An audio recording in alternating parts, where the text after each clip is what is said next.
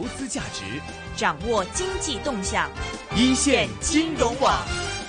好的，又到了这一周五下午的人工智能数据 AI 的环节。那么今天呢，我们是继续有 Debra 的出现，那么是粤港澳机械人产业联盟的总干事 Debra 来跟我们聊聊有趣的 AI 话题。下午好，Debra。Hello，大家好，我是 Debra。那 Debra 今天给我们准备了哪些有趣的话题，跟大家一起分享一下、讨论一下呢？那么最近呢，我们都一直在聊的都是脸部识别嘛，嗯人脸人脸的那个脸部识别。那最近呢，呃，Google 呢，它呃也在那个脸部识别上面呢，就呃花了一点心思，他们嗯就希望能够收集更多更多的数据。那他就曾经呢，就派员工呢，在美国呢多个城市的街头呢，寻找了愿意将自己的脸部数据嗯以五块钱美金的礼礼品券出售的人群。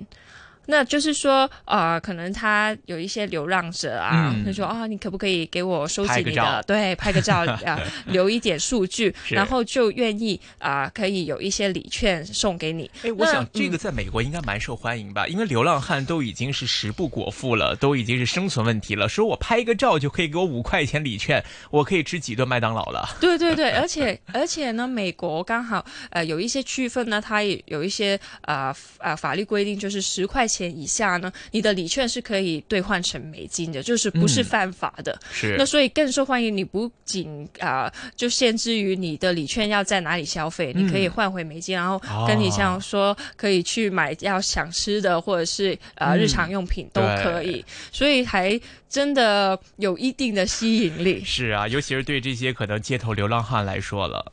可是呢，就根据呢《纽约时报》呢最新的报道呢，就指出了 Google 的某一个上游供应商呢，就可能利用一些可疑的方法呢来进行脸部扫描，包括呢针对无家可归者。或呃不懂得隐私保护的大学生群体，嗯然后，据参与该计划工作的相关呃相关消息人士称呢，呃，有一名呢呃供应商明确将团队派往阿亚特兰大，以无家可归者的皮啊。个啊皮啊那个无无家可归者，还有皮肤比较黝黑的人群呢、为主要的对象。那但公司呢就对外呢却从不表示啊、是啊、为 Google 工作的，也没有提及了人脸人脸数据呢会被收集。然后另外呢，有一位消息人士呢就告诉每日的新闻啊、每日新闻啊、Google 呢不一定知道呢这部分的脸。啊、脸部数据的来源啊，但 Google 的一位高层呢，又确实曾经啊、只是该公司收集皮肤比较黑人啊、的人的人脸数据呢，啊，有这样的事情。是，其实大家可以理解嘛，就是因为可能一些机构呢，他们在进行一些前期研究或者前期实验的时候，他们是需要一些这个基础的数据来做这个模拟啊、比对啊、分析啊，还有实验的。即便这一块可能是没有被用到商业化当中，但是是作为一个前期的研究的。所以呢，在这样的一个收集数据、做实验的过程中，大家可能会觉得，我与其去花钱，或者说去这个用一些更高的成本去获取这些原始数据的话呢，那我不如可能是通过一些相对社会地位较为的低微，或者说生活水平没有这么好的人，以一个相对一个便宜的一个成本来获得我自己的一个原始的研究数据。那即便说我可能要对比一下，这要试验一下我的这个系统准不准确呀，或者是去试验一下这个人脸技术这个模拟的一个精确度啊，可能会拿这些这个人的一些面部讯息来做一个试验。但是呢，所以他们就为了获取这些信息，以比较便宜的方式来获取呢，所以就将目光是锁定了我们看到刚才有提到这些街头的流浪汉呀，或者是一些可能收入没有很高的一些黑人群体啊，或者是之类的一些情况了。那么我们看到呢，他们之所以把这个呃。对象啊是瞄准这些无家可归的人，也是因为那些人是最不可能接触到媒体的渠道。就比如说，万一是真的拿你的这个画像或者是照片去做一些这个媒体的一些宣传呐、公告之类的话呢，那这些人他们可能因为这个本来就已经吃不饱了、穿不暖了、啊食不果腹，可能没有足够的钱或者渠道去接触到可能会泄露他们的这个个人讯息的这样的一个媒体平台，所以他们可能根本不知道会发生什么。那所以有人也告诉他们啊，就是通过过这种扫描脸部特征、收集脸部数据的过程呢，就类似像我们平常玩的那个手机 apps 啊。这个我想女生尤其太不这样漂亮女生，多在头上面，然后或者是皮肤会比较红红亮亮的。对，给你加一个兔耳朵，加一个这个很多一些装饰，像这种 Snapchat 呀，或者是美图啊之类的这种自拍游戏呢。但他们这个员工就会说，玩手机几分钟呢，玩玩这些游戏就可以得到一张礼品券了。嗯，那所以呢，就是他们有一款新的应用程式，可能就类似于说像是这种自拍游戏的。那么你试用它拍几张照片，哎，就可以获得五美元的这样的一个兑换券。哇，这个可能我想女生可能都不会去排斥了，就说哎，给你拍张照片玩一个。Apps 就可以送一张礼券，这个我觉得还真的是蛮有吸引力的。对啊，女生呃一定是很喜欢，而且他们是可能就比已经买手就不会常常用手机或者是有网络的，然后他们对自己自身的隐私也没有那么呃提高警惕。对，而且自己没事就拍完就 share 的嘛，就我发一张自拍啊，女生都很正常的嘛。是，所以另外呢，我们看到还有一位这个前的 TVC 就表示啊，就是加州团队还被特别明示，就是州立法律法规当中啊规定，不足十美元的礼品券呢都可以兑换成现金。哎，所以这个就令到这种五美元券呐、十美元券呐都是特别流行，大家就是说我就用派礼券的方式，然后来收集一些数据。但是呢，这个报道就指出啊，涉嫌使用了用于捕捉脸部数据的装置，那么一部。那个这个装置呢，一部装在金属框架当中，并且是用于篡改检测贴纸和安全螺钉密封的一个电话。那值得指出的就是呢，这个 Google 是希望在有色人种中来测试它的这个新的脸部解锁功能，也是有合法理由的。因为他们就说这个人脸辨识技术啊，不应该缺乏数据的支持，那么也同时不应该缺乏有色人种的一些实验，因为可能大家就是黑皮肤或者黄皮肤或者白皮肤，不同的这种肤色反光程度会不一样，那么包括这个设备读取的这个效果可能也会不一样，所以会造成一些不同的使用体验。那么我们针对一些黑皮肤的朋友，然后进行这种呃试验的一些数据的获取的话呢，可以改善他们的这样一个使用体验。那么在这个前期的设计环节的时候呢，就能照顾到针对黑色皮肤的这些用户，他们的这样的一个解锁的一个合理性或者是一个准确性啊，应该说是。所以出于这样的原因啊，苹果也曾经是在脸部 ID 推出之前呢，也是收集了大量的人脸数据来进行一个相关的数据判断了。对啊，在我们的过去的讨论或者是聊天当中，我们常常都会有听过，就是比较。容易出错，或者是那个呃认错率比较高的，就是在黑皮肤的人类身上。对，因为那个我们像白皮肤、黄皮肤，它脸上呈浅色，它会有个反光度，对，所以你的轮廓深浅啊，就光一打就看出来了。这个黑色皮肤可能大家会觉得因为比较暗一点，嗯所以就是如果你面部特征就是在一个相对没有那么光亮的环境当中，可能会识别不出来。对，而且我们如果黑皮肤那个，我们的基本上我们脸上的眼睛、眉毛都比较偏黑嘛。哎，对。如果我真的这样像你说的不够光度的话，它的准确率也会偏低。所以在这样的情况下，我他们希望。在黑人身上拿到比较多的脸部数据，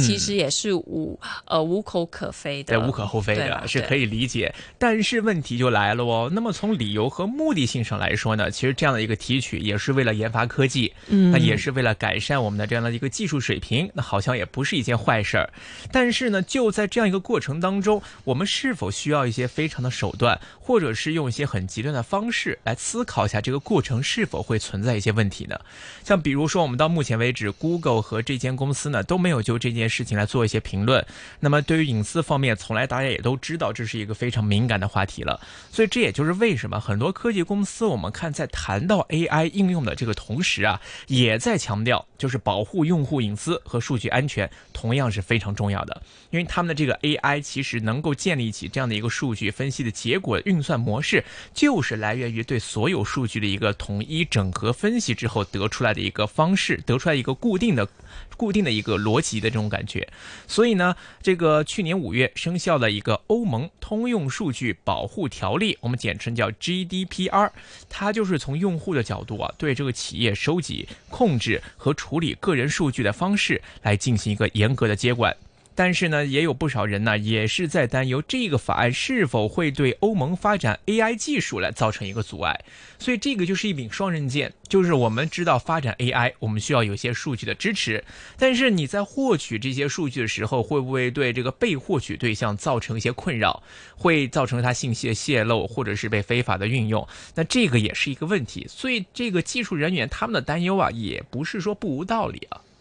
对，所以呢，刚好呢，在腾腾讯的研究院高级研究员呢，他呃，Jeff Chow 呢，他也曾经表示，鉴于这些技术的重要性，还有潜在的影响，我们不难想象呢，AI 和大数据呢，正在引领我们进入一个演算。啊，法社会，在这个社会中呢，数据还有演算法驱动着我们世界所依赖的各种机器。然而，演算法也非常难以理解，所以由演算法驱动社会变革，同样充满着风险。这种风险下，有必要为适适当应用和使用人工智慧制定法律和道德规范，以及潜在错误使用的防范措施。欧洲国家呢，已经开始这个进行了。嗯，所以说啊，这个消费者牺牲自己的隐私来换取利益，那么这个跟企业如何的来合理使用用户数据来提升演算法，这两件事情之间是否是存在矛盾呢？所以实际上我们看到企业啊，现在不仅仅是说会围绕它的这个需求来积极主动的来构建自己的商业模式，来吸引用户来泄露隐私，或者是将自己的隐私数据交给这个企业来对你进行更好的一个个人化的一个服务。那么同时呢，还会与这个权威机构来分享用户的一个个人数据。所以去年六月，在美国奥兰多警察局使用亚马逊的一个脸部识别技术进行测试的时候呢，尽管如此呢，还是被这个媒体来批评会侵犯用户的隐私。所以我们看到，在 AI 技术应用的道德层面啊，消费者是可以得到某些利益的，但是呢，这个代价同时啊也是难以估计的。所以我们想，现在大家在使用手机的时候啊，大家可能都会，比如说像一些。水果手机或者是安卓手机，大家在使用的时候，它都会有提示，就是问你，呃，这个程序要使用你现在的位置定位。你允许吗？啊，对，或者是你是允许一次，或者以后都允许，始终允许，或者是永远都不允许。对，还有像比如说我们在使用相机，我们要扫二维码的时候，嗯，它会提示你，哎，这个设备现在要使用你的电呃这个手机摄像头，嗯，你是否允许它使用呢？嗯，你点允许，好，它这个 app 就可以打开你的摄像头来获取这个数据了。其实这些可能大家可能平时无意间的一些小的一些细节啊，可能。理会感受不到它当中可能对，为了要用到，赶快用到你要用的 function，然后就赶快按的按按下去了。对啊，所以我们拍的那张照片也好，或者在那一刻我们的这个手机里所显示的画面也好，代表说这个 apps 它是可以收集到的。嗯，当然我们可以选择不让它收集，那这个无疑是在对我们使用程序的时候，那个方便度、便捷度会造成一个大打折扣的情况。但是你如果赋予它的话，那你当然是便捷了。但是它如何来收集？到他收集到你的数据之后，如何来使用？那这个又是我们要面对的一个问题了。股票交易所鸣金收兵，一线金融网开锣登台，一线金融网。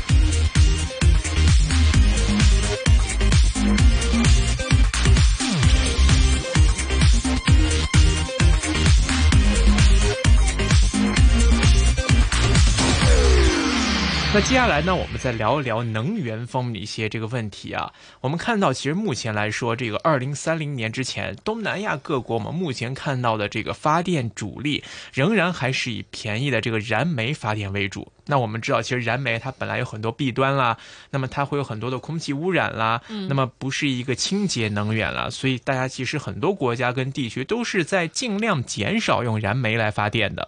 但是呢，我们看到现在有太阳能。风力发电这些可再生能源呢，正在蓄势待发了。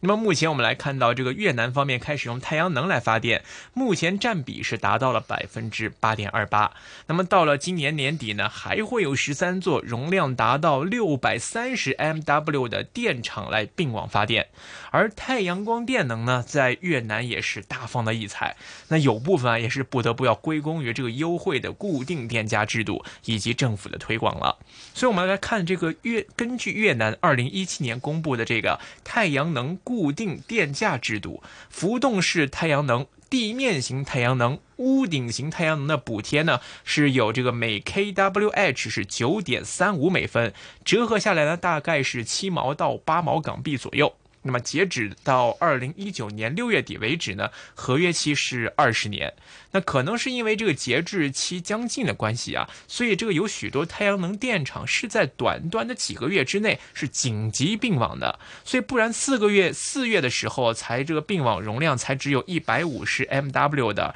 那么最终在截止之前是突然迎来一个并购热潮一个大爆发，直接就是暴增到这个四点四六 GW 的一个水平了。其实我们看越南这个国家，感觉上就是比较落后啊，印象中会很落后。对啊，对。可是，在呃这样想的时候，同时间虽然他们落后，感觉上环保的意识还是比较重。像他们虽然不是啊。呃，有很多很繁华的城市，可是他们因为不是很繁华，可能还是农耕啊，或者是还是用一些比较原始的方法，然后他们的交通可能还是骑脚踏车啊、单车，然后变相可能他们比较会接受新事物，对，然后然后而且会比较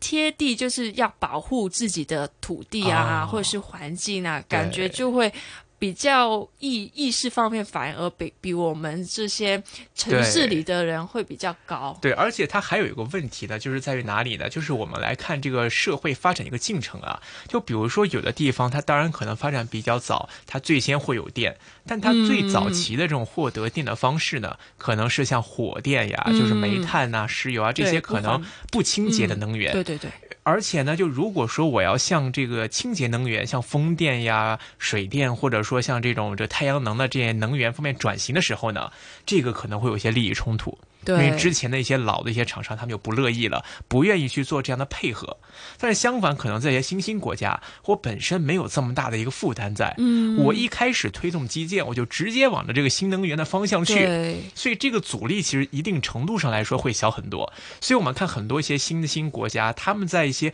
某些领域的这样的一个发展速度比较快，其实也是有一定原因的，可能是。比我们给我们的感觉是反超前，哎，对，就是虽然他起步慢，对，可是他们走的比较前，后发先至，对对，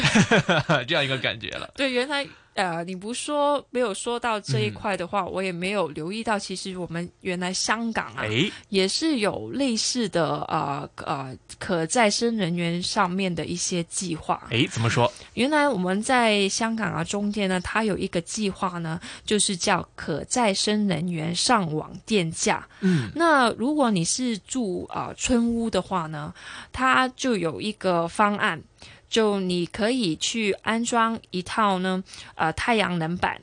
然后呢，它有一些附件啊，那呃，有一些呃不同的啊电缆啊、逆变器啊、安全装置等等等等，然后你装了它呢，那个系统呢，在。有一个电表也装上去，然后呃，中电呢就会有一个支柱。不过呢，呃，刚刚说那个计划呢，只暂暂时只限于在村屋里面，就是村如如果你是住村屋的话呢，啊，它就会有提供啊，你可以参加这个方案。那它是啊，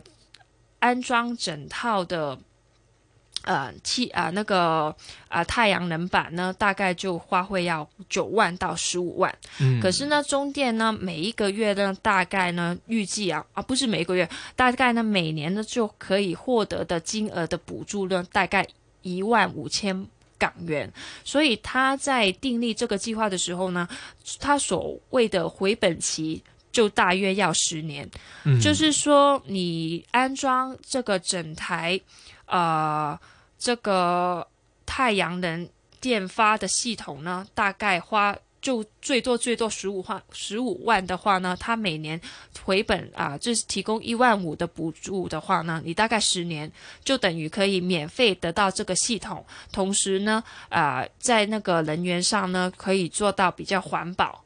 而且呢，可以有一个呃，不用，因为你用电能嘛，嗯，基本上其实就是不用不用钱呐、是。你每个月的月费是不用，对。这不是不就是可能有一些回收费嘛，对，维维维修，可是基本上因为你用电，太阳能电就是免费，就是嗯只是用一个系统跟那个机器需要去安装，对，所以实际上就是啊。政府啊，就是中电，其实就是有一个补助的计划，就是鼓励我们去，啊、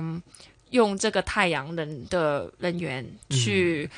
在我们的生活中，不要就用刚刚说我们的个煤啊，或者是一些比较不干净的能源，对对，让我们的环境可以变得更好。可是在，呃朋友说过这个计划以前呢，其实我觉得可能宣传上面可是可能不是太足够啊。对，因为可能就是这个计划，我只是有听说，但是真正家里有去参与的朋友，就是或者真的是住在村屋的朋友，他们实际去实践的人，可能真的不是很多。其实我觉得这个也是蛮值得大家去来思考的，就为什么其实这个计划听起来真的还蛮好的，对，但是可能的一个普及程度啊，或者应用度还不是那么的高呢。对，所以听众朋友，如果你们有嗯朋友是住村屋的，或者是你自己是住村屋的，不妨嗯可以看一下这个计划，哎，看看你呃家里可能是天台的话，适不适合去装这个系统。嗯。那对我们身边的环境其实是一一个帮助。。对，而且你看越南一个这个，我们觉得还是在 发发展中国家发展中的国家，它的用这个太阳能电，已经有八个百分比了，对就是不是不算少的一个一个数字。那我们香港算是呃。对环境上面也是比较关注的啊，那我们不妨就看一下，呃，已经有的计划上面，我们是不是可以参与到，然后为我们的环境，呃，出一份力嘛？对，我记得这个大家其实对于这个中华白海豚呐、或者是空气方面，其实大家都是有要求，都是会注重环保的。然后我们填海的时候也会有很多啊声音啊，可是，在我们日常生活已经可以做出一分力的时候，我们 为什么不好好应用呢？哎计划已经在了。对，而且以我了解呢，其实我们本呃香港的这样的一个电力供应啊，就我们自己自足率只有七成到八成的水平，另外的两成多还是要靠从外地来买电的这样一个情况。所以，如果我们大家能够人人出点力，或者有条件的出点力，那么相信我们整体的这样的一个这个经济方面，其实也都会带一些正面的效益了。希望呢是可以给大家呢是带一些新的启示了。好的，那么今天节目时间呢就到这里，感谢各位的收听，我们下周节目时间再和大家相会了。股票交易所鸣金收兵，一线金融网开锣登台，一线金融网。